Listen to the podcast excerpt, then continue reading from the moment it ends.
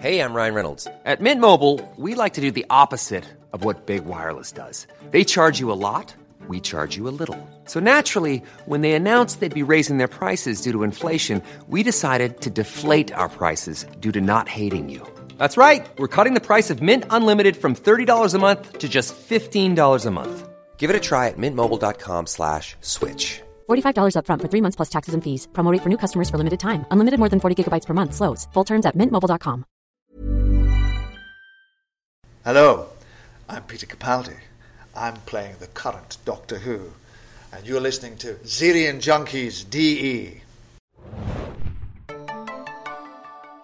Hallihallo, liebe Freunde britischer Weltraumabenteuer und äh, des gepflegten Zeitreise-Schabernacks. Hier ist wieder der Serienjunkies Podcast. Äh, am Ende des Jahres wieder mit einer Ausgabe zu Doctor Who. Die neunte Staffel ist gerade rum. All the way from Köln ist mein Kollege Christian wieder eingeflogen worden. Hallo Christian. Hallo. Ja, da sind wir nun wieder zum, ich weiß nicht wie vielten Mal mittlerweile.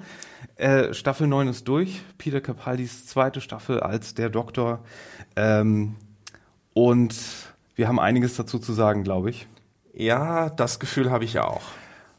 Ja, ich glaube, dann sollten wir auch langsam loslegen, was das angeht. Ähm, wenn wir ein bisschen müde klingen, seht es uns nach. Wir hatten gestern Weihnachtsfeier bei den Serienjunkies. Äh, und wir, wir leiden noch ein bisschen darunter. Ich zumindest. Ich weiß nicht, wie es dir geht. Äh, ja, also beim Alkohol habe ich mich ja ein bisschen zurückgehalten. Das ist in, sehr vernünftig. In, in weiser Voraussicht, naja, ähm, ich hatte da schon gewisse Erfahrungen am Tag davor und gestern hatte ich auch schon eine Podcast-Aufnahme und wirklich die mit Kopfschmerzen, das, das ist nicht lustig. Ähm, aber ich bin auch noch so, äh, äh, ja, äh, etwas verschlafen, sagen wir Ja. es mal so. Ihr hört es selbst. Ähm, wir haben allerdings auch äh, was sehr Schönes bekommen. Wir haben nämlich Weihnachtswichteln gemacht und zwei unserer äh, Kollegin, Kolleginnen haben nicht ganz verstanden, dass es sich dabei um Schrottwichteln handeln sollte. Und wir haben zufälligerweise beide, ich von der lieben Lenker, äh, Christian von der lieben Hanna, äh, zwei, zwei Doctor Who Max bekommen, zwei schöne Kaffeebecher. Und äh, da nochmal Danke für. Ja, herzlichen Dank. Ich glaube, wir haben auch ein Bild äh, angefügt. Falls ihr das über unseren Artikel, den Podcast hier findet, äh, könnt ihr euch die ansehen. Die sind sehr schön.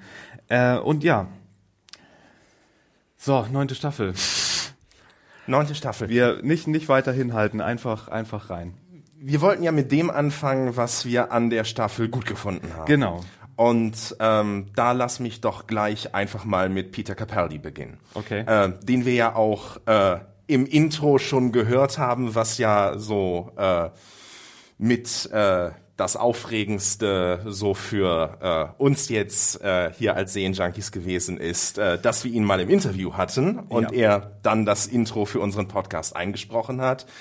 Äh, es ist jetzt allerdings nicht nur der Fanboy, der jetzt hier aus mir spricht, sondern man muss auch ganz klar sagen, Peter Capaldi war so ziemlich mit das Beste an Staffel 9 von Doctor Who. Ähm, wie er insbesondere ähm, die verschiedenen Reden, die er so äh, zu schwingen hatte, wie er die gerockt hat, und zwar im wahrsten Sinne des Wortes, ähm, das war schon für meine Begriffe sehr beeindruckend. Ich muss jetzt wieder Bad Cop spielen, oder?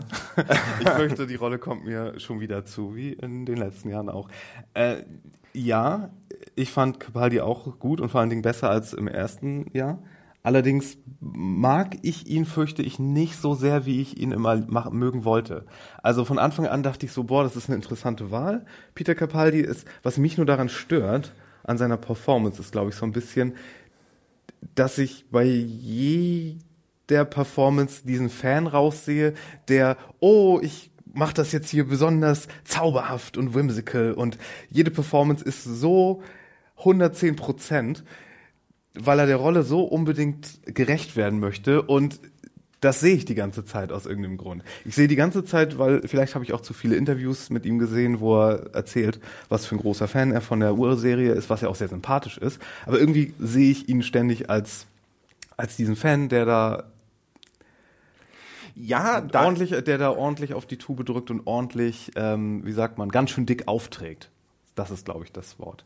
Nicht Overacting unbedingt, aber der, der sehr dick aufträgt.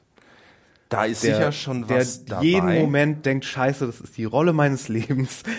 Äh, Ich muss jetzt hier aber. Würde ich dir gar nicht mal so widersprechen wollen. Also diesen Doctor Who-Fan, der da jetzt in der Rolle spielt, den merkt man ihm an. Den merkt man ihm, glaube ich, auch ein Stück weit stärker an, als das bei David Tennant der Fall gewesen ist, der ja auch vorher ne, ganz großer Doctor Who-Fan und dann in diese Rolle gekommen ist. Bei Capaldi ist das sicherlich noch mal eine Nummer stärker. Bei mir ist es jetzt so, dass es tatsächlich, also ich merke das vielleicht so ein bisschen im Hintergrund, aber es macht ihn und seine Performance für mich irgendwie sympathischer. Also es, es stört mich sozusagen nicht. Also ich habe jetzt nicht das Gefühl, dass ich dadurch aus der Serie oder aus der Handlung herausgerissen werden würde. Hm. Nein, ich, es ist auch wirklich so ein bisschen ja, erbsenzählerisch. Ich finde seine Performance ja gut. Ich bin nur überrascht davon, dass ich sie nicht so komplett liebe, wie ich mir das immer vorgestellt habe. Und das kann ich jetzt nach zwei Staffeln, glaube ich, mittlerweile so ein bisschen daran festmachen. Ja, was ich gut. in der ersten noch nicht so wusste. Und es wird aber interessant dann zu sehen, wie er das, ja, jenseits der, des Zweierspiels mit, mit äh, Clara dann anpackt. Ja, das wird sicher noch mal, also ihn jetzt einfach mal in der Interaktion dann mit einem neuen Companion zu sehen, wird sicher interessant. Aber das ist ja dann quasi schon der Ausblick. Also es wird ja letztlich schon interessant werden zu sehen, ihn mit River Song im Weihnachtsspecial interagieren zu sehen.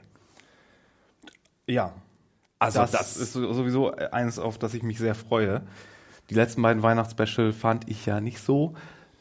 Und das ist das erste, glaube ich, auf das ich mich wieder so richtig äh, freue trotzdem, trotz der enttäuschenden äh, letzten beiden Jahre. Weil der Trailer sah auch schon ziemlich cool aus.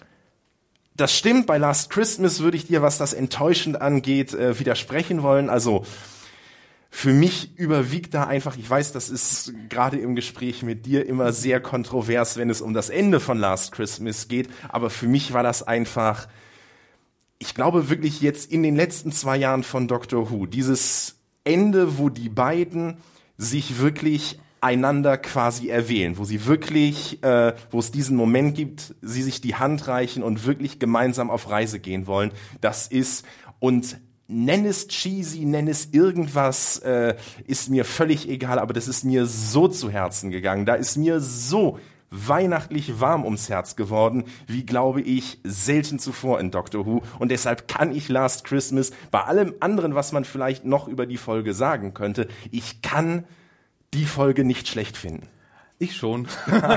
Und ich glaube, ich fand sie sogar noch schlechter als Time of the Doctor. Ich, ich glaube sogar das. Aber ähm, gerade wow. das, gerade gerade das Ende muss ich sagen, haben sie so versaut, fand ich. Es war ein so guter Abschluss für einen Charakter.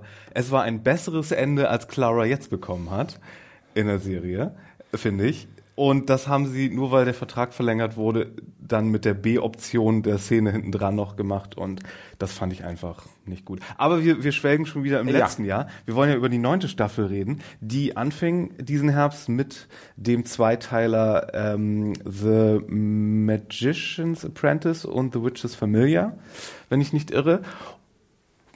Ja, und da drin war, äh, um mal zu sagen, was mir am besten gefallen hat an der Staffel 9, äh, die, äh, was mir wieder am besten gefallen hat, waren zwei Damen im Speziellen. Das eine war Michelle Gomez, wieder als Missy. Ich finde, diese Performance ist nach wie vor das, das Highlight schlechthin. Also die spielt wirklich alles an die Wand. Ich finde diese, diese, sie in dieser Rolle, das ist einfach, das ist, da kann ich mich, deswegen, also ich glaube, das ist auch die, der erste Zweiteiler ist der einzige, den ich zum Teil zweimal schon gesehen habe, weil ich Michelle Gomez's Performance äh, da drin nochmal sehen wollte. Ganz große Klasse. Und das andere ist tatsächlich ähm, die kleine Frau Williams, die bei uns in der Redaktion immer gerne äh, im Game of Thrones Kontext die kleine Frau genannt wird. Und äh, ihre Performance als Shielder fand ich insofern überraschend, dass ja in der ersten Folge, wo sie das Wikinger-Mädchen ist, mhm. sehen wir, bekommen wir eine ziemlich so Aria-eske Performance, wie man sie aus Game of Thrones kennt. Sehr gut, fand ich sehr gut. Aber dann, als die zweite Folge anfängt und sie auf einmal diese unsterbliche, hunderte Jahre alte Frau ist, wie diese Performance sich dann aber geändert hat und wie gut sie alt gespielt hat. Und das war ja auch etwas, was ich Matt Smith immer hoch angerechnet ha habe, dass Matt Smith trotz seines Babyfaces es sehr gut verstanden hat, äh, Alter darzustellen. Also man hat ihm ab, abgenommen, dass er ein 100 Jahre alter Time Lord ist, der schon ein bisschen mehr auf dem Buckel hat als seine seine jungen Gesichtszüge vermuten lassen wollen. Und das, finde ich, hat sie extrem gut gemacht. Und da war ich auch äh, echt happy, sie dann in der Staffel noch öfter zu sehen, als wir das, glaube ich, uns ursprünglich vorgestellt haben, auch wenn das dann vielleicht nicht so auf die cleverste Art und Weise passiert ist. Ja, also das ist halt dann so der Punkt. Ähm, ich würde dir absolut recht geben, was die Performance von Maisie Williams angeht. Ähm, bin ich auch ein insofern ein großer Fan, weil ich auch ähm, genauso gesehen habe, dass sie sich eigentlich so von Folge zu Folge irgendwo gesteigert hat und mehr in diese Rolle reingefunden hat, fand ich. Natürlich die Art und Weise, wie das Ganze dann dramaturgisch gelöst wurde und auch jetzt, ähm, wenn ich mir so überlege, welchen Sinn hatte ihre Rolle eigentlich jetzt so in dieser Staffel? Ähm, also außer, dass sie dann jetzt quasi zum Companion von Clara wird in ihrer eigenen kleinen TARDIS, äh, mit der sie dann da durchs Weltall fliegen. Aber, aber ist das wirklich so? Ich verstehe diese ganzen Fragen nach dem Spin-off nicht, weil sind sie nicht Richtung Gallifrey am Ende zurückgefahren, um sie wieder in die Maschine zu packen? Ja, aber Clara sagt the long way around. Ach so. Also im Sinne von, ja, also Gallifrey ist zwar irgendwo das äh, angedachte Ziel, aber in der Zwischenzeit können die ja im Universum treiben, Also was im- immer sie da mögen. Im Grunde das äh, Star Trek 6 Ende, wo Kirk sagt, der Stern da vorne und dann links. Ja, ja. Ein bisschen. Ja gut. Ähm, ich bräuchte das Spin-off jetzt nicht. Ich weiß nicht, wie es hier geht. Dieses Spin-off brauche ich auch nicht. Und ich sage das, und das möchte ich ausdrücklich betonen, als jemand, der Clara als Figur absolut geliebt hat. Und ich habe es geliebt, ähm, welches Ende sie in Face the Raven gefunden hat. Also, äh, die ebenfalls großartige Rede, die Jenna Coleman am Ende hält, wo sie den Doktor dazu ähm, dazu anzuhalten versucht, äh, der Doktor zu bleiben, eben keine Rache zu nehmen. Also das war ein ganz, ganz großer Moment. Und wie sie dann wirklich mit, äh, ja, vielleicht schon etwas zu sehr hervorgestreckter Brust äh, dann hinausgeht und äh, Aus sich, drei- dann, sich dann sozusagen ihrem, ihrem Schicksal stellt. Das war ein ganz großer Augenblick, fand ich. Und, und um den ist sie dann durch die äh, Abwandlung dann im Ende Hellbent, fand ich, beraubt worden. Ja, ich fand's ein, ein bisschen viel. Also drei Kamerawinkel, Slow Motion und das war, Ja, die, über, über, das war, über die aber man soll, man soll, man soll über Tote nicht schlecht reden, deswegen behalte ich mein Clara-Bashing heute mal auf ein Minimum. Ich fand ihre Rede auch sehr schön. Es war wahrscheinlich die zweitbeste Rede für mich in, in der Staffel. Die erstbeste wäre gewesen, und ich glaube, da sind wir uns auch relativ einig, da haben wir schon drüber geredet, wäre die bei äh, The Saigon Inversion gewesen, am Ende, wo er seine große pazifistische Ansprache gegenüber ähm, der Kate von Unit und ähm, dem der, der Saigon-Version von Clara. Genau. Evil, Evil Clara. Genau. Mit Bazooka und allem drum und dran. Ja. Nee, aber das war, äh, ich weiß nicht, ob du das auch mitbekommen hast. Ähm, die Folge lief ja so in der Zeit äh, der Anschläge von Paris und ein paar Tage später hast du das ja ganz viel irgendwie auf Facebook und sonst irgendwo quasi dann diese Rede auch gepostet gefunden. Also das ist etwas, ähm, was A nicht nur gut gespielt war, sondern B in dem Augenblick auch wirklich ähm, und ich glaube auch sogar über das Doctor Who Fandom hinaus wirklich ähm, einen Nerv getroffen hat. Und da wirklich, also das, das waren sozusagen die richtigen Worte zur richtigen Zeit. Ja, das war gutes Timing. Was hat dir noch gefallen an der Staffel? Bevor oder was war deine Lieblingsfolge vielleicht? Hast du Was, was war meine Lieblingsfolge? Ähm, hm, ich würde da ja tatsächlich den Zweiteiler Under the Lake und Before the Flood nennen. Also, äh, da gehst du so wahrscheinlich gar nicht mit mir Nein. d'accord, habe ich so das Gefühl. Nein, aber äh, ganz klare Sache, Under the Lake war für mich so eine ganz klassische irgendwo ähm, erzählte Abenteuergeschichte. Ähm, sie hatte genau für mich zumindest so das richtige Maß äh, oder das die richtige Mischung, sagen wir mal, aus Spannung einerseits, es gab etwas Action, es gab Charaktermomente, das alles hatte irgendwo, das alles war irgendwo in sich für meine Begriffe stimmig erzählt.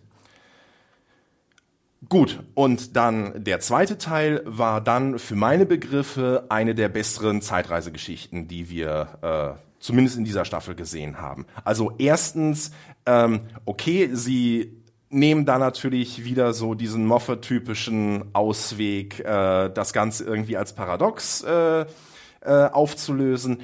Aber wenigstens haben sie den Anstand, das dann auch entsprechend einzuleiten. Mit der zweiten großen Capaldi-Rede in dieser äh, Staffel, nämlich äh, eben zu Beginn von äh, Before the Flood, wo er eben seine quasi seine Beethoven-Ansprache da hält. Ähm, würde ich jetzt sagen, doch, das in, in dieser Form und das halt einmal so zu machen, habe ich nichts dagegen und lasse ich mir gerne gefallen. Plus ebenfalls ein großer Pluspunkt äh, jetzt des zweiten Teils, der Fischer King. Oh. Also erstmal äh, dass sie da nicht auf CGI gesetzt haben, sondern dass sie da tatsächlich hingegangen sind, sich den größten Mann Großbritanniens geschnappt haben und den in diese absolut geile Maske gesteckt haben. Äh, kann ich nur sagen, großes Kompliment an die Macher, dass sie da eben nicht äh, den Weg gegangen sind, den man viel zu oft sieht äh, mit irgendwelchen schlechten CGI-Effekten, sondern dass sie da versucht haben, wirklich das äh, mit realen, mit physischen Effekten zu, zu realisieren. Was sie ja übrigens äh, interessanterweise auch in Face the Raven gemacht haben. Also ich dachte erst so einen Moment lang, mein Gott, dieser Rabe ist aber verdammt gut animiert, bis ich dann irgendwo im Internet gesehen habe, ja, verdammt, die haben das tatsächlich mit einem echten Vogel gedreht. Ähm, und das äh, gehört für mich ganz klar äh, zu den großen Pluspunkten. Sowohl jetzt der betreffenden Folgen als auch der der gesamten Staffel. Also ich fand vom gesamten technischen her, vom Look her, äh, sah das alles sehr gut aus und ja, hat war episch und irgendwo ähm, ja, auf eine Art und Weise aufregend, äh, was die Geschichten dann manchmal oder oft äh, dann nicht so eingehalten haben. Aber von, von der Seite her hat mir, äh, wie gesagt, die Staffel sehr gut gefallen. Ja. Aber du möchtest mir jetzt natürlich zu Under the Lake und Before the Flood äh, widersprechen. Tu es. Äh, Sag mir, warum, warum ich mich irre. Ich fand, ganz oft hatten wir das Problem in dieser Staffel, wir haben ein interessantes Setup gehabt und die Auflösung war dann unelegant oder viel zu kompliziert, unnötig, was ja auch so, so, so eine Moffat-Krankheit ist, äh, was wir speziell im Staffelfinale gesehen haben. Ähm, viel zu überladen, viel zu viele Ideen auf engstem Raum, die sich nicht miteinander vertragen, auch größtenteils. Sowas in der Art. Und ich fand auch die, ich weiß gar nicht, was mich beim Fisher King, die habe ich fast schon wieder so aus dem Kopf geworfen. Ich weiß noch, dass ich das das Setup war ja so Mystery-mäßig und dann bekamen wir so das vorgesetzt in der zweiten Folge und irgendwie ist mir. Nee, ich, ich habe da, glaube ich, gar kein Argument richtig für. Ich glaube, da erinnere ich mich auch zu nebelig daran. Ja, aber, aber bei dem Fischer King weiß ich auch nicht. Es war so, so im Limbo zwischen, okay, ein bisschen düsterer, ein bisschen weniger zeigen von der Figur. Und es wäre wirklich, wirklich unheimlich gruselig gewesen, der Fischer King. Ein bisschen mehr zeigen, und sie hätten halt so eine schöne alberne Gummipuppe gehabt, Classic Who mäßig. Und es war so irgendwo im Limbo dazwischen. Also ich, ich konnte mich nicht ganz entscheiden, ob ich es gruselig oder albern finde. Beides hätte für mich funktioniert und das war irgendwo so okay. dazwischen. Ja gut, das ist, das ist mir an der Stelle nicht so gegangen. Und was ähm, deinen ersten Punkt angeht, würde ich jetzt fast sagen, ähm, dass dieser Zweiteiler mit der angesprochenen Problematik, die ich ganz genauso auf die Staffel betrachtet sehe. Dass es einfach viel zu überladen ist mit Ideen und viel zu kompliziert erzählt. Ähm, gehe ich absolut d'accord, aber würde ich in dem Zweiteiler und vor allem auch in der ersten Folge, die mir ganz besonders am Herzen liegt, würde ich da jetzt nicht so sehen, sondern würde da eher sagen, äh, die Folge fand ich relativ klar erzählt. Aber wie gesagt, äh, was die generelle äh, Problematik angeht, da gibt es äh, in dem Punkt, glaube ich, äh, komplette Übereinstimmung zwischen uns. Mir ist übrigens, ähm, als ich gerade noch mal ähm, in den ersten Zweiteiler reingeschaut habe, aufgefallen und ich glaube, das könnte durchaus auch mit so ein ich weiß nicht, ob Moffat das mit Absicht macht oder ob sich das einfach so ergeben hat, dass es ja bei ganz vielen Folgen so ist, dass sie erst dann irgendwo einen Sinn ergeben oder du zumindest mehr Sinn darin erkennst, wenn du sie mehrfach siehst. Beziehungsweise, wenn du auch die ganze Staffel jetzt nochmal von vorne schaust. Äh, The Witch's Familiar gucke ich gerade rein und da haben wir von Missy dieses Zitat, das ich inzwischen schon komplett wieder vergessen hatte, ähm, als äh, der Doktor äh, Clara in dem Dalek entdeckt. Da sagt Missy ja dann etwas so in dem Sinne, äh, ja, sie hatte halt zeigen wollen, ähm, dass oftmals im äh, Feind ein Freund stecken kann und im Freund ein Feind. Ähm, weil jeder doch irgendwo ein Hybrid ist. Oh, und das Wort Hybrid auch noch sowas von betont. Nee, das, das ganze Hybriden-Ding, das haben sie von Anfang an gepusht. Das ist äh, mir und meinem Kumpel Highflow, äh, mit dem ich das zusammen geguckt habe, auch aufgefallen. Und Echt? er hatte dann, er hatte aber sofort nach der Hälfte der Staffel, als dann bekannt wurde, dass Clara, dass Clara geht, hatte er die Theorie, die ich dann für komplett bare Münze genommen hat. Und ich bin ehrlich erstaunt, dass sie es nicht gemacht haben. Er hatte die Theorie, dass dieses Hybriden-Thema durch die ganze Staffel schon so angeschnitten wurde, weil Clara am Ende mit dem Doktor verschmelzen wird äh, sozusagen somit aufgelöst wird, verschwindet, aber sie nie wirklich weg ist dadurch. Und ähm, ich dachte, ja, das passt sehr gut. Erstens, weil wahrscheinlich der Doktor äh, ja sowieso irgendwann noch zum Valiant werden soll und böse wird und wenn nicht irgendwie er, wer, welcher andere Doktor denn bei ihm ist das am wahrscheinlichsten und das nicht? Das, die Chance ist vorbei. Okay. Das hätte doch zwischen 12 und 13 passieren müssen. Hätte müssen, okay. Und ja, gut. Er wurde, äh, nee, es, aber es, es, es sei denn, äh, ja, okay. Nein, aber mach, mach weiter. Gut. Und äh, das, oder zumindest, dass der Doktor irgendwie in die Dunkelheit abdriftet und, und vielleicht ein bisschen düsterer oder böse wird und dass Clara mit ihm verschmelzt und ihn dann sozusagen wieder ins Gleichgewicht bringt. Aber dass wir dann für immer einen Clara Doktor Hybrid haben. Und okay, das war jetzt viel symbolischer gemeint und nicht wirklich ein Hybrid und es war ganz schöner Bullshit, was sie uns dann da am Ende aufgetischt haben. Aber ich hatte die Hälfte der Staffel wirklich große Angst und war fest davon überzeugt, dass sie das machen. Weil das wäre, weil die Autoren sind ja auch viel, viel, viel zu verliebt in Clara gewesen. Die haben ja, äh, dass sie, dass ich echt überrascht war, dass sie sie einfach haben sterben lassen, was sie ja dann nicht gemacht haben, nicht durchgezogen haben, aber wie du auch gesagt hast, aber ich war fest davon überzeugt, dass das stimmt.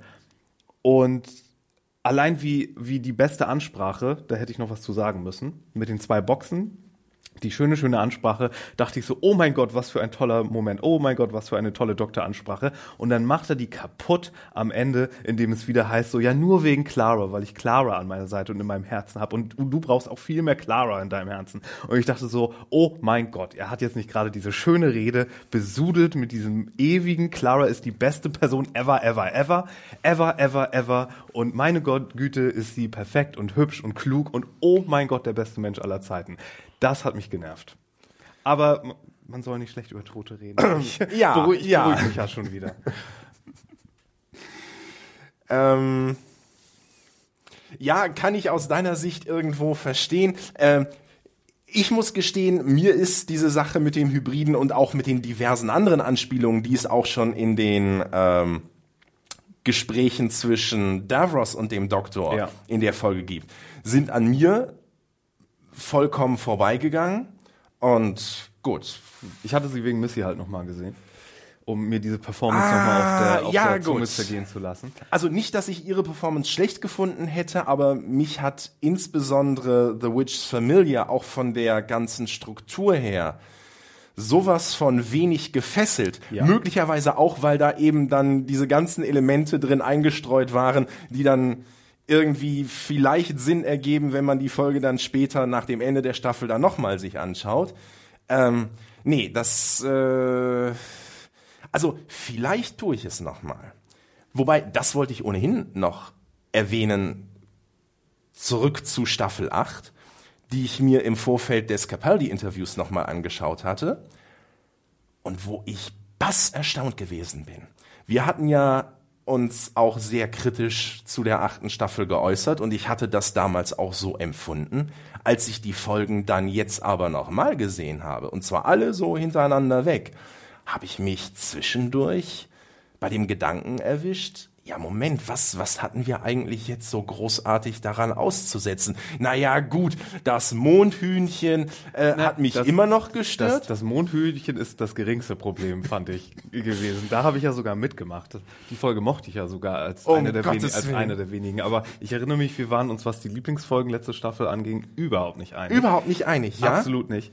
Ähm, aber, aber, das, aber das fand ich einen, einen sehr erstaunlichen Effekt und ich bin sehr gespannt, wie das sein wird, ähm, wenn jetzt noch mal vielleicht so ein paar Monate vergehen und man dann die neunte Staffel noch mal sieht. Ob äh, einem dann eben das, was einem jetzt so als äh, ja fehlerhaft, mangelhaft irgendwie erscheint, ob das dann immer noch so in der Wahrnehmung präsent sein wird oder ob das dann irgendwie an die Seite gerät und man dann eher die guten Dinge genießt. Ja, du, du nimmst mir jetzt fast eine Frage voraus, die ich sowieso stellen wollte. Was ist, war jetzt besser für dich, achte oder neunte? Und hat sich das geändert, seit du die achte nochmal geguckt hast? Falls. Ganz ehrlich, dramaturgisch müsste ich jetzt eigentlich fast sagen die achte. Weil die achte hatte halt auch diesen schönen Bogen, dass sich im Verhältnis zwischen dem Doktor und Clara halt tatsächlich etwas entwickelt. Da war etwas, da, da war eine Dynamik drin, die mir jetzt in der neunten Staffel sehr gefehlt hat. Es war halt, ähm, also auch wie Moffat das so gesagt hat, ne, es sind ihre Glory Years zusammen ja, aber da ist halt nicht wirklich etwas auch zwischen den Figuren passiert. Es war halt, es waren ständig diese äh, Vorausdeutungen halt auf Claras Tod hin, aber ansonsten, ja, da war nicht wirklich eine, eine irgendwie spannende oder interessante Dynamik zwischen den Figuren. Also so ist es zumindest mir gegangen. Hm. Ich weiß nicht, wie du das siehst. Ich glaube, ich hatte mehr Spaß mit der neunten Staffel, weil die achte Staffel so unnötig nicht nur düster, sondern auch irgendwie die, die hat mich nicht so abgeholt, was die, dieses ganze Space Adventure anging. Da hat mich, glaube ich, diese ganze Grund, der ganze Grundtenor so ein bisschen runtergezogen und auch dieses Finale, was sehr deprimierend war, obwohl Missy sich da auch natürlich wieder den, den Wolf abgespielt hat und Nee, ich glaube, ich mehr Spaß hatte ich mit der neunten, obwohl an der neunten vielleicht so, was einzelne Dinge angeht, mehr Details waren, die mich in Episoden gestört haben. Und um nochmal zu sagen, meine Lieblingsepisoden äh, von der neunten Staffel waren jetzt vermutlich gar keine Zweiteiler so insgesamt, aber ich glaube, ich fand den zweiten Teil ähm, uh, The Woman Who Lived am besten, auch wenn ich das Finale davon, ich finde diese Alien Invasion Story, die da noch so reingepumpt wurde, die hätte es nicht gebraucht unbedingt. Ich hätte das ganze Ding auch mehr oder weniger so genommen. Und, aber ich fand die ganze Dynamik von Ashilda und dem Doktor großartig und es mag auch dann gelegen haben, dass das eine Clara Light Folge war, aber, aber das, aber mal ganz abgesehen davon fand ich die Folge ziemlich gut. Auch die Erklärung, warum die beiden nicht zusammenreisen sollten, fand ich sehr gut. Und ich glaube, auch wenn ich mich über diese Folge gleichermaßen am meisten mit beschwert habe, ich glaube, für jemanden, der noch nicht ganz so abgebrüht ist wie wir beiden und schon alles unter der Science-Fiction-Sonne gesehen hat, äh, ist ähm, Heaven Sent interessant gewesen. Auch, also, also für, für Leute, die zum Beispiel jetzt auch noch nicht so viel Science Fiction gesehen haben und auch diese Beethoven-Ansprache, dieses Paradoxon Mhm. zum ersten Mal aufgetischt bekommen. Sowas ist, glaube ich, interessant und ich glaube, diese, diese High-Concept-Folge Heaven Sent, die ist dann schon in einer gewisser Weise interessant, denke ich. Und auch wenn ich sehr viel über diese Folge im Einzelnen gemeckert habe, speziell, dass es wieder, dass die Antwort auf das Mysterium, was dort wieder äh, aufgestellt wurde, mal wieder der Doktor war, wie es immer seit der Moffat-Ära ist, auf jede Frage, die irgendwie mysteriös ist, oh, wer steckt dahinter, ist die Frage, ist die Antwort immer der Doktor. Wer steckt in der Pandorica? Der Doktor. Wer ist in Time Heist? Der im Hintergrund helfende Architekt? Der Doktor. Und ständig dieses Ding. Ich komme jetzt gar nicht auf die Hälfte der äh, Beispiele, wo das der Fall ist, aber es ist ständig der Fall. Und die Autoren müssen damit aufhören, äh, das so zu machen. Die müssen wirklich damit aufhören, dass sich alles um den Doktor dreht. Sie wollten ja aktiv schon damit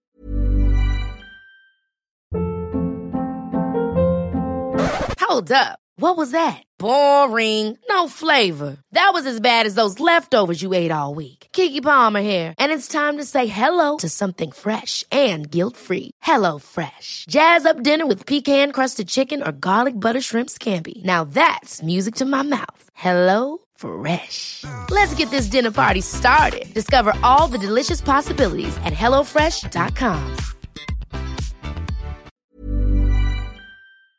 zurückrudern, dass der Doktor nicht irgendwie der tolle Typ im Zentrum des Universums ist, als sie ihn dann sozusagen aus dem Universum gelöscht haben oder wie auch immer wir das bezeichnen wollen. Aber meine Güte, das, das äh, muss echt aufhören. Ich meine, es war so, es war von Anfang an klar für mich, dass die Hand, die am äh, Anfang der Episode den Hebel zieht und desintegriert und stirbt, ja, das ist der Doktor. Ja, schon klar. Okay, äh, das war da, da muss ich gestehen, so abgebrüht in Sci-Fi-Dingen bin ich dann gar nicht. Nee, das hatte nichts mit, das, Das- hat keine Abgebrühtheit mit Sci-Fi zu tun. Das ist Abgebrühtheit, was Doctor Who angeht. Okay. Ähm, und ja. Das Nee, also für mich war, also vielleicht deswegen habe ich das nicht so interpretiert. Ähm, für mich war am Anfang, äh, da war ich mir sehr unsicher, also ob diese Bilder jetzt irgendwie tatsächlich schon Handlung darstellen oder ob das jetzt irgendwelche allegorischen Bilder sind.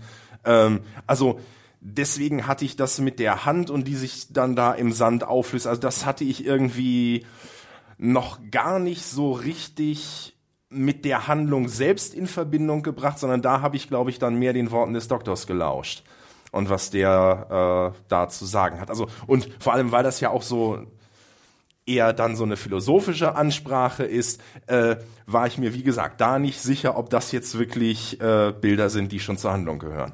Ja. Nee, aber ich glaube, viele, ich glaube, was Leute dann wirklich wach hält, ist die Frage, ist der Doktor noch der Doktor, wenn wir ihn eigentlich x-mal kopiert haben und durch diesen Transport und Zerstörung und Wiederherstellen, ist das noch der Doktor, den wir ursprünglich hatten? Das gleiche Problem, was wir bei uns bei Star Trek beim Beamen fragen können, wenn ich hier desintegriert werde und eine Kopie von mir da vorne erscheint, war ich das dann noch? Ähm, fand ich interessant. Nee, ich fand aber vor allen Dingen witzig, wie die Folge, es war klar irgendwann, dass es sich irgendwie um einen Loop handelt und wie, was, was für eine banale Sache dann dahinter steckte, warum er die ganze Zeit loopt. Dass er dieses Hauen an, an diese Diamantwand, äh, dass dieser, dieser banale ähm, Akt irgendwie dahinter stand, das fand ich, da habe ich gelacht, als das dann rauskam, als das die, als Lösung präsentiert wurde. Und das fand ich hatte, das war mutig und das war irgendwie, fand ich irgendwie fast clever. Ja, Auch wenn das meine, Ganze, ja, auch wenn das ganze Setup mit der Confession Dial uns sehr frustriert hat, weil wir irgendwie dachten, okay, ist das jetzt der Transportstahl, den Ashilda geschossen hat und wer hat ihn da reingepackt und warum ist er jetzt auf Gallifrey, wenn er aus der Confession Dial kommt? Das sind so diese ganzen Mechaniken dahinter, die irgendwie nur Kopfkratzen hervorgerufen haben und was irgendwie erstmal unbefriedigend war, weil man es nicht wusste und es irgendwie so sehr convenient für den Plot war. Oh, jetzt ist er auf Gallifrey ja, mit der Confession Dial äh, und okay. Ja, also das äh, sind ja letztlich zwei Dinge, die sich, glaube ich, sehr gut ergänzen. Also, äh, was du gesagt hast zu der ganzen Figurenzentriertheit, äh, das hat alles immer so auf den Doktor zugespitzt wird. ist, würde ich sagen, ein Kritikpunkt, den ich durchaus teile. Also wie überhaupt das ganze Erzählen, insbesondere in der Moffat-Ära, halt immer character-driven ist und dem Plot und eben auch äh, der Sinnhaftigkeit des Plots und dass das Ganze irgendwie zusammenpasst, äh, dem wird immer weniger Aufmerksamkeit geschenkt. Sehe ich als ein ganz, ganz großes Problem an. Ähm, zweites Problem, was für mich auch irgendwo in Heaven Sent zum Tragen gekommen ist, dass Moffat im Zweifelsfall immer auf eine Überraschungsstruktur geht in seiner Erzählung. Also äh, Spannung, zum Teufel damit, interessiert mich nicht. Also ob die irgendwie, ob die erste halbe Stunde, äh, wo der Doktor da jetzt herumirrt, ob das jetzt irgendwie den Zuschauer fesselt, ist für Moffat vollkommen bedeutungslos. Hauptsache am Ende hat er irgendwie diesen Big Reveal, hat er irgendwie diesen What the fuck Moment. Der Doktor möchtest ist jetzt auf Gallifrey. Möchtest du, möchtest du sagen, dass Stephen Moffat der M. Night Shyamalan des britischen Fernsehens ist? Er ist ein bisschen dazu geworden. Okay würde ich sagen. Also harte, harte Worte, liebe Zuhörer. Und, und, ich, und ich sage das. Sowas Gemeines habe ich ja noch nicht mal über Moffat jemals gesagt, glaube ich. Ja, aber nein, aber äh, um das, um das ganz klar äh, hier deutlich zu machen, ich sage das wirklich als jemand, der äh, seit vielen Jahren ein großer Bewunderer von Stephen Moffat ist. Also das ist jetzt in diesen ganzen Konflikten, die es ja auch innerhalb des Fandoms gibt, irgendwie RTD versus äh, The Moth, äh, habe ich nie irgendwie auf einer Seite gestanden, weil ich beide Autoren, jeder auf seine Weise, für ganz äh, fantastische Schreiber halte.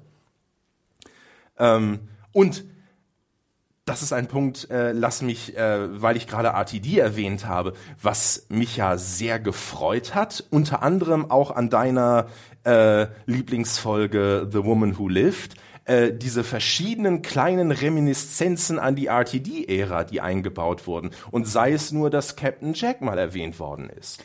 Ja. Das, das hat mich so ein bisschen berührt. So apropos schön. Cap apropos Captain Jack, können wir mal kurz darüber sprechen, über das Staffelfinale über, okay, lassen wir einfach mal dahingestellt, dass es kommt, also dass, dass Ashilda nicht zwar zwar unsterblich ist, aber nicht unkaputtbar im Sinne von Captain Jack. Und eigentlich nach ein paar Milliarden Jahren wahrscheinlich irgendwann mal was auf den Kopf bekommen hat und sie da am Ende des Universums überhaupt nichts zu suchen hat und schon gar nicht äh, angezogen wie ein Teenager 2015, Mal ab, gehen wir, lassen wir das mal, lassen wir das. Halten wir uns gar nicht mit auf, obwohl wir es jetzt getan haben. Paradox, Leute. So. Warum sieht sie nicht aus wie das Face von Bo?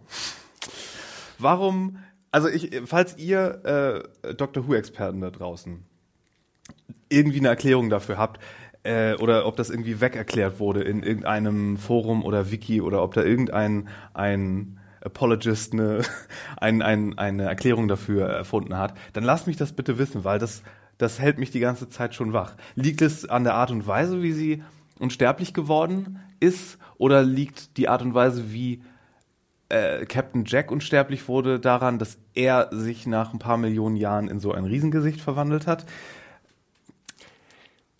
Ja. Wenn er es tatsächlich gewesen ist. Also, ähm, das ist ja, äh, also ich weiß ja selbst nicht, was ich da glauben soll.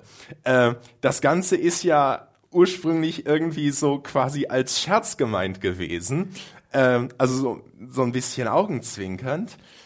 Äh, also an der Stelle könnte man es weg erklären, naja gut, nur weil Captain Jack irgendwann früher The Face of Bo genannt worden ist, ähm, folgt daraus ja noch nichts, notwendigerweise in einem Universum, das auch unendlich viele Zufälle bereithält, äh, dass er deswegen unbedingt jetzt dieses Face of Woe ist. Nein, ähm, äh, nee, das lasse ich mir nicht wegnehmen. Sorry, Christian. abgelehnt. Absolut abgelehnt. Ähm, ja, ja, das, ja. das äh, okay. Hm. Eine der, aber wo wir gerade bei den Twists waren ähm, von, von Moffat, den Umkehrtwist, dass der Doktor es war, der die Erinnerung verloren hat, den fand ich ganz gut. Ja, ich fand es schlecht, dass überhaupt mit Erinnerungsverlust gearbeitet wurde, weil das nach Dr. Donner für mich äh, es, es, geht nicht. Das also das machte dann einfach einen ähm, irgendwo abgekupferten Eindruck und einfach es es hatte nicht die gleiche emotionale Wirkung.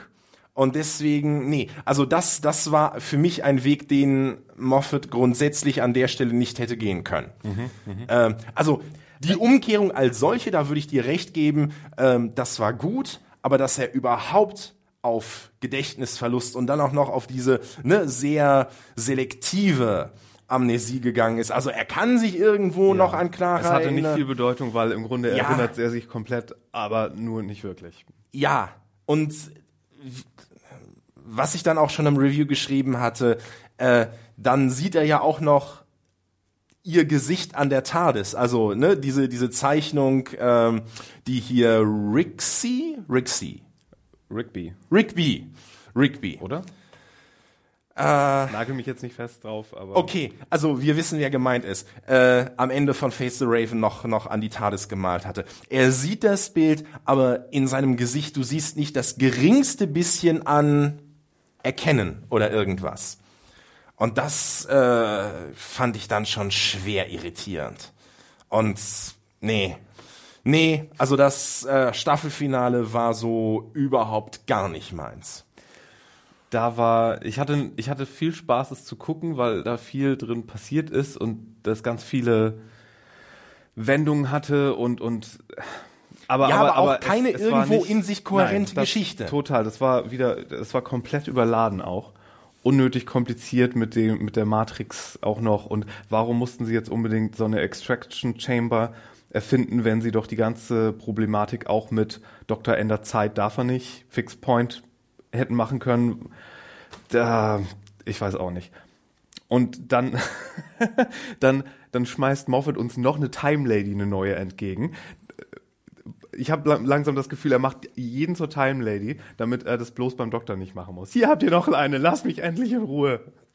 Ja, ähm, du weißt, da bin ich mir nicht so sicher, ob er es wirklich macht, damit er es beim Doktor nicht machen muss oder ob es umgekehrt ist, dass er es auf diese Weise, also sowohl, äh, also das war jetzt ja sozusagen das, was wir zum ersten Mal gesehen haben, also äh, Geschlechterveränderung kannten wir ja schon von Missy, aber halt auch explizit Veränderung der Hautfarbe. Das ist das, was wir jetzt zum ersten Mal, meine ich, gesehen haben. Ja, aber das ist ja.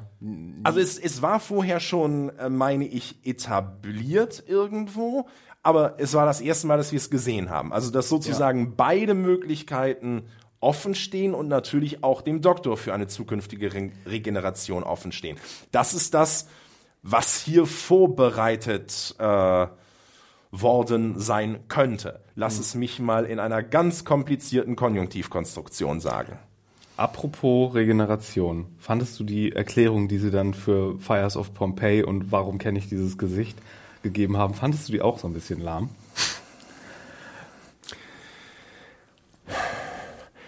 Lass mich das mit einem ganz entschiedenen Jein beantworten. Ähm, als solches fand ich die Erklärung, ähm, also dass der Doktor dieses Gesicht angenommen hat, um sich daran zu erinnern, wer er ist und äh, was er zu tun hat als Doktor, nämlich Leute zu retten ähm, fand ich gut. Und das war wirklich, äh, das war letztlich eine, wie ich fand, sehr, sehr schöne Verbindung zu Fires of Pompeii. Was mir daran nicht gefallen hat, und da kommen wir dann wieder auf die Sache mit der Shielder zurück.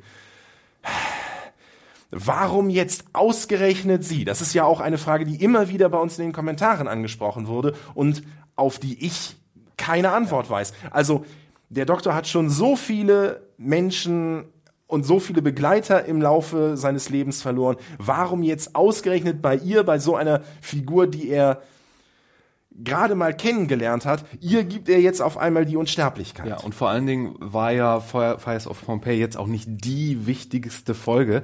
Äh, der Typ war nicht der wichtigste Mensch, der ihn daran erinnern könnte, dass er, dass er der Doktor ist. Da wären andere Gesichter wahrscheinlich. Ich meine, natürlich müssen wir damit arbeiten, was wir hier haben. Peter Capaldi ist nun mal das jetzt und das ist ein schöner Zufall und wir bauen das irgendwie ein. Aber die Erklärung fand ich nicht befriedigend aufgrund dessen, dass das jetzt nicht so die wichtigste Folge da, in der Charakterisierung des Doktors war vielleicht. Da würde ich dir aber so ein bisschen widersprechen wollen, weil und ich weiß, äh, wir sind ja beide große Donner-Fans. Ja. Also für mich war Fires of Pompeii zumindest die erste richtig starke Folge. Ähm, also nach äh, jetzt hier äh, Runaway Bride be behandle ich jetzt mal so ein bisschen separat, aber in dieser Staffel war das so die erste starke Folge mit den beiden, wo es halt auch einen richtig, fand ich, sehr guten Konflikt zwischen ihnen gab, der auch auf eine sehr gute Art dann gelöst wurde. Also ich fand, da ist sehr viel mit beiden Figuren passiert, wofür äh, hier Uh, ich habe den Namen von, von Capaldis Charakter in Fires of Pompeii vergessen. Peinlich. Ich auch. äh, aber wir wissen ja, wer gemeint ist. Also, ähm, wofür er halt der anders gewesen ist. Und das ist schon, also auch allein vom Visuellen, wo Tennant da die TARDIS-Tür aufmacht und dann dieser na, das hat ja schon wirklich was quasi religiöses. Also wo dieses Licht dann auf Capaldi fällt und hier äh, Come with me. Also Vielleicht also das ist, also ich fand, das war schon ein sehr sehr starker Moment in in der vierten Staffel. Vielleicht bin ich auch, habe ich auch ein bisschen viel erwartet, weil es ursprünglich hieß, dass ähm, RTD mal eine eine eine sehr coole Version für so eine Lösung dafür äh, geschrieben hätte und dass angeblich Moffat zu RTD gesagt hat, ey, kann ich die haben und dass sie die umsetzen wollten. Und das soll irgendwie so komplett das das coole Ding gewesen sein und ich glaube nicht, dass es das war, was das, sie jetzt gemacht haben. Ja, vor allem RTD hatte das ja ursprünglich entwickelt, so hieß es damals, äh, um die Doppelung zu erklären äh, zwischen Peter Capaldi in Doctor Who und ja. Peter Capaldi in Torchwood. Und das hatte ich ja Capaldi auch in dem Interview gefragt, wo er dann so ausgewichen, äh, kann mir nicht sagen. Äh, aber das ist es halt gar nicht. Also äh, hier Mr. Frobisher ist ja aus der Erklärung jetzt komplett raus. Äh, ja, gut. Ist es, ist es halt so. Also ja, da muss ich sagen, also vielleicht auf dem Hintergrund, also ich hatte da den gleichen Kenntnisstand, auf dem Hintergrund habe ich vielleicht auch ein bisschen mehr erwartet. Aber mit dieser Lösung war ich jetzt eigentlich, also doch sehr zufrieden am Ende. Hast du noch Anmerkungen zum Staffelfinale? Äh, ich war natürlich enttäuscht, dass Missy nicht drin ist. Äh, war mir zu wenig Missy in der Staffel, so nur im, im ersten Zweiteiler war mir ein bisschen zu wenig. Ich wollte natürlich auch sehen, was sie mit den Daleks äh, mittlerweile, wahrscheinlich ist sie die neue Dalek-Chefin oder so. Äh, die Braut von Davros, wie auch immer. Äh, ich glaube, darauf können wir uns einstellen. Äh, oder sie verbündet sich mit dem, was ich ja postuliert habe, ist der nächste Big Bad dann äh, Rassilon mal wieder, der ja irgendwie sang- und klanglos ins Exil geschickt wurde. Tja, gute Frage. Also, entweder er ist der nächste Big Bad oder wir hören die nächsten fünf bis zehn Jahre nicht mehr von ihm. Also, ähm, oder allerdings, das war auch noch so ein Punkt, was ich eigentlich so Richtung Staffelfinale erwartet hatte. Ähm, du erinnerst dich vielleicht irgendwo in Before the Flood.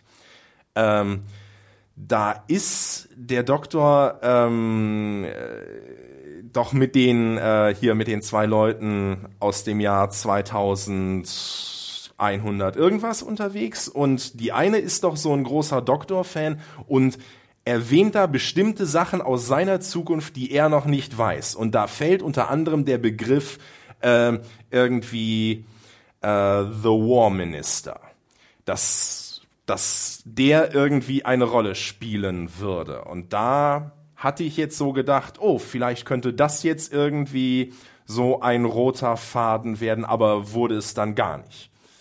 Das ist aber eine von diesen Sachen, auch ich glaube bei The End of Time hat Tennant auch so ganz viele potenzielle Bats erwähnt, so sowas wie der der, nee, der Nowhere King oder der For Forgot Me King oder irgendwie, da zählt er so Ja. eine Reihe von Dingern auf, wo ja auch Fans ewig spekulieren, so, oh, wann kommt das denn? Äh, muss nicht unbedingt was heißen. Ich glaube, da Ja, sind das- wir als das- Fans dann auch so ein bisschen geneigt dazu, sowas uns aufzuschreiben, oh, das muss also noch passieren. Fans warten auch immer noch darauf, dass der Doktor mit äh, mit, mit River irgendwann sein Date bei irgendwelchen Türmen hat, die irgendwann mal erwähnt wurden. Ich glaube nicht, dass wir mit sowas unbedingt rechnen müssen, nur weil es erwähnt wurde. Ich glaube, sowas Oder- kann dann auch mal auf Camera passiert sein. Oder vielleicht passiert dieses Treffen jetzt im Weihnachtsspecial. Oder so. Apropos Weihnachtsspecial.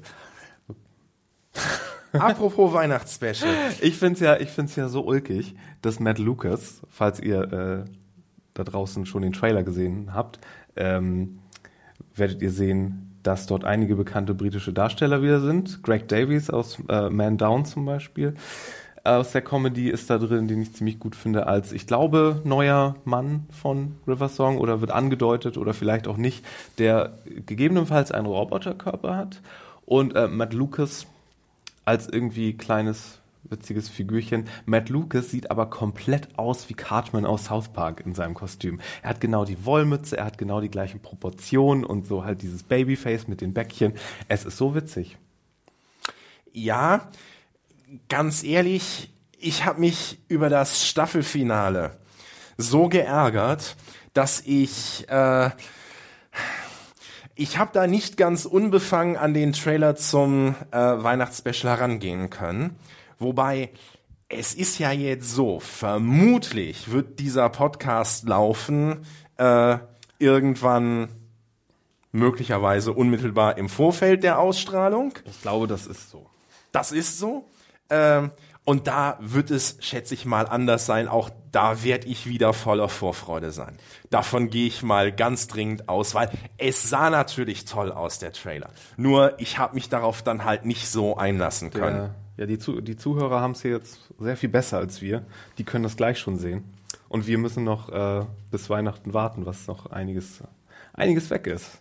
Das wie stimmt. wie wir hier mal verraten können, ruhig. Ähm, aber wir müssen halt damit arbeiten, äh, was wir hier haben und wann du hier bist. Genau. Das geht leider nicht anders. Äh, weil diese Skype-Sache machen wir nicht nochmal. Nee, nee. ähm, da warten wir auf irgendwelche fortgeschritteneren Te Technologien. Ähm, wenn ich gefragt habe, was deine Lieblingsfolge war in der Staffel, frage ich auch noch schnell, welche du am schwächsten fandst. Welche ich am schwächsten fand. Ähm, tendiere ich sehr stark zu Hellbent. Also tatsächlich das Finale. Ähm, also am, am schlechtesten in dem Sinne, dass es wirklich die meisten negativen Gefühle bei mir geweckt hat. Ähm, ja, aber ich, ich, ich sehe deinem Gesicht irgendwo an, dass du meine Meinung nicht teilst und ich vermute auch die meisten äh, Zuhörer werden meine Meinung nicht teilen, sondern da eine ganz andere äh, Folge im Auge haben. Ja, ich, ich, ich fürchte, da bin ich dann auch, ich glaube, sehr d'accord mit vielen, dass ich glaube, die Folge, wie hieß sie denn noch? Sleep No Sleep More? No More nicht so gut fand. Erstens äh, war ich etwas überrascht davon, dass es kein Zweiteiler ist. Ähm, ich dachte, das wären alles Zweiteiler. Und äh, diese Standalone-Geschichte, obwohl ich Reese Shearsmith, und das macht das so tragisch, ich bin ein großer Fan von Reese Shearsmith, der hier den, äh, wie sich rausstellt, äh, bösen Wissenschaftler dort. Oder Professor Rasmussen. genau, diesen verrückten Wissenschaftler gespielt hat. Ich bin ein Riesenfan von ihm. Ich mag seine Sketch-Comedy-Sendung ähm, The League of Gentlemen, die er mit äh, Mark Gatiss damals ja hatte, falls du die kennst. Kenne ich nicht. Okay. Also ich kannte ihn jetzt äh, tatsächlich nur, aber das macht ja dann wieder Sinn aus dem äh, hier in Adventure in Time and Space, wo er ja Patrick Troughton gespielt hat. Richtig. Und er hatte dann äh, eine großartige Serie namens äh, Psychoville, wo er auch mit seinem Bühnenpartner zusammen äh, mit Steve Pemberton zusammen äh, alle möglichen Rollen auch übernommen hat in Kostüm, so als wenn es eine Sketch äh, eine Sketch Comedy Sendung wäre, aber als Dramedy, wenn du so willst. Aha. Und Wollte ich immer schauen, aber ist, bin ich nie die dazu ist gekommen. Ganz großartig. Ich empfehle sie äh, jedem, der auf britischen Humor und abgefahrene Storylines steht. Und dann hat er ja aktuell dieses Inside Number 9, diese Anthologieserie, wieder mit äh, seinem, seinem Bühnenpartner zusammen, wo sie pro Folge irgendwie eine Geschichte präsentieren und das ist auch ganz unterhaltsam.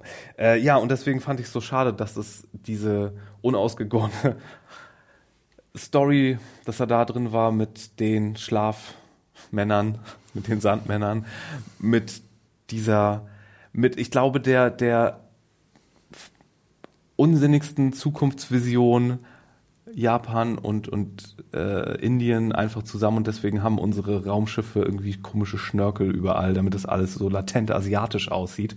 Ähm, das hat für mich nicht wirklich funktioniert.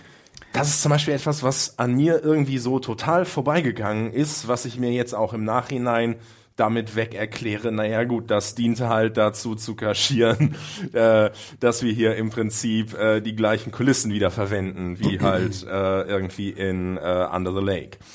Ähm, aber nee, das ist, das ist irgendwie so total an mir vorbeigegangen, was die ganze Handlungslogik angeht, was diese völlig irrsinnige Idee von irgendwelchen Monstern, die aus dem Schlafsand irgendwie entstehen.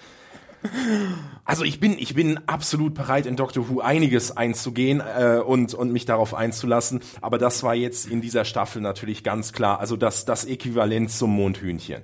Äh, das, das muss man ganz klar sagen. Ähm, also das war wirklich too much. Würde ich, würde ich absolut d'accord gehen. Als schlechteste Folge, ich, hat mich wirklich überrascht, wie viele das jetzt so wirklich als den absoluten Tiefpunkt. Also nicht nur dieser Staffel, sondern einige sagen ja sogar der ganzen Serie. äh, nee, nee, nee, auf keinen Fall. Also Love and Monsters würdest du auch sagen, ist nach wie vor unübertroffen als Tiefpunkt. Love and Monsters fand ich sehr schlimm, aber ich bin ja auch überhaupt kein Fan von äh, Daleks ähm, Evolution of the Daleks, glaube ich. Das mit Und Daleks in Manhattan. in Manhattan, der Zweiteiler. Der, den, den kann ich auch überhaupt nicht leiden. Den finde ich furchtbar von vorne bis hinten. Die, die Erklärung, dass über Elektrizität DNA transportiert wurde, ist so, als würde man eine, eine Grippe per E-Mail schicken. Das ist, äh, nee, lass mal. Ja, aber es sind doch beides Viren. Und da hatten wir, und da hatten wir auch äh, schon dieses Hybriden-Thema eigentlich, was dann irgendwie hätte Davos das auch mal erwähnen können, oder? Äh, ich denken, Ja. wir nicht, denken wir nicht darüber nach, Ja, platzt ja. uns der Schädel. Also, ja. Ähm, aber ich würde jetzt sagen, äh, nee, Sleep No More hat jetzt für mich nicht so diesen Tiefpunkt-Charakter, weil, ja, keine Ahnung. Also ich kam mit der Erzählweise, also dieses Found-Footage-Format, damit kam ich gut zurecht. Also ich fand's, ich fand's, oder sagen wir mal so, ich fand es interessant, dass Dr. Who das mal ausprobiert hat. Auch diese Sache, und das fand ich eigentlich eine sehr nette formale Spielerei, dass sie da einfach mal den Vorspann weggelassen haben. Was mir dann so irgendwie nach 17, 18 Minuten aufgefallen ist, Moment, wo ist hier eigentlich der Vorspann? Wa- Was ist hier los? Also das, das hatte irgendwie so ein, so ein irritierendes Moment, das mir aber eigentlich ganz gut gefallen hat. Das Found-Footage-Element fand ich auch nicht schlecht. Das fand ich auch eigentlich eine witzige Abwechslung. Also es war, es war völlig absurd eingebaut. also die Erklärung mit den Augen und der Kamera, das war, ja, oh mein Gott. Das, das, war, das war völliger Schwachsinn. Ja, aber und wurde auch nicht konsequent, glaube ich, durchgezogen in vielen Wurde es Situationen, Äh, wie mir aufgefallen ist. Aber nun ja. Ähm, Christian, wir sind leider keine Time Lords, uns läuft, läuft die Zeit ein bisschen davon. Äh, deswegen sag doch noch mal abschließend irgendwie, was immer du zur Staffel 9 sagen möchtest. Was ich zu Staffel 9 sagen möchte, Was du dir für Staffel 10 erhoffst. das ist schön, ich kann beides in einen Satz fassen. Äh, was ich zu Staffel 9 sagen möchte, ist nämlich, äh, dass ich sehr, sehr hoffe, dass Staffel 10 besser wird. Aber Gut. ja, ich glaube, da können wir uns alle drauf einigen. Ähm, ich selber würde mir wünschen, dass der nächste Companion mal wieder was ganz anderes ist. Capaldi hat ja schon anklingen lassen, dass er keinen Mann möchte als Companion, einfach weil er nicht möchte, dass dem jüngeren Mann dann die ganzen Action-Szenen überlassen werden. okay, können, können wir uns dann wenigstens darauf einigen, nicht wieder ein junges britisches Mädchen zu nehmen. Und amerikanisches Mädchen zählt nicht. Okay. also ich okay. würde, ich hätte gerne, keine Ahnung, ein, ein Alien, es kann ja ein, weibliches Alien sein von mir aus. Und dann vielleicht aber mal, keine Ahnung, ein Teenager oder, oder eine ältere Frau oder was auch immer. Aber, aber nicht wieder genau das gleiche Mid-Twenties, äh, komplett runde Figur, die überhaupt keine Flaws hat. Das, das muss nicht nochmal sein, bitte. Ja, äh, so sehr ich Clara liebe, aber da würde ich dir komplett zustimmen, äh, da muss Abwechslung her. Also, äh, ganz ehrlich, ich, äh, aber wer weiß, vielleicht hat Capaldi daher auch gar nicht das letzte Wort. Also ich würde es eigentlich sehr gerne sehen, ihn mit einem, äh, diesmal mit einem männlichen Begleiter auf Reise zu schicken.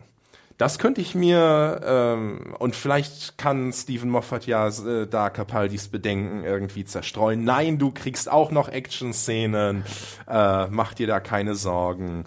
Ähm, doch, das würde ich eigentlich, das wäre mir eigentlich die liebste Wahl. Schauen wir mal, was sie draus machen. Äh, sicher ist es ja, dass wir eine bekommen. Genau. Aber fragt sich halt, wann die nächstes Jahr ansteht, wenn überhaupt Ja. nächstes Jahr. Äh, wie, wie ihr hört, das ist unser Wecker, der uns daran erinnert, dass unsere Zeit abgelaufen ist. Äh, Christian, wie erreicht man dich, wenn man dich erreichen möchte? Äh, man erreicht mich äh, also über Twitter unter dem sehr komplizierten Handle sjde-cj. Aber ansonsten einfach nach Christian Junklewitz suchen. Ihr, ihr, wer, wer mich finden will, der findet mich. Ihr könnt uns auch erreichen unter podcast.serienjunkies.de äh, oder mich auf Twitter zum Beispiel unter firewalkwithme mit zwei E am Ende. Und dann sage ich schon mal Danke fürs Zuhören. Christian, danke fürs Vorbeischauen und mit mir über Dr. Who ablästern. Na, würden wir doch niemals tun. Constructive Criticism. Genau, genau. Und es hat ja auch Tradition mittlerweile. Genau. Äh, ein schönes Weihnachten, frohes neues Jahr. Bye, bye.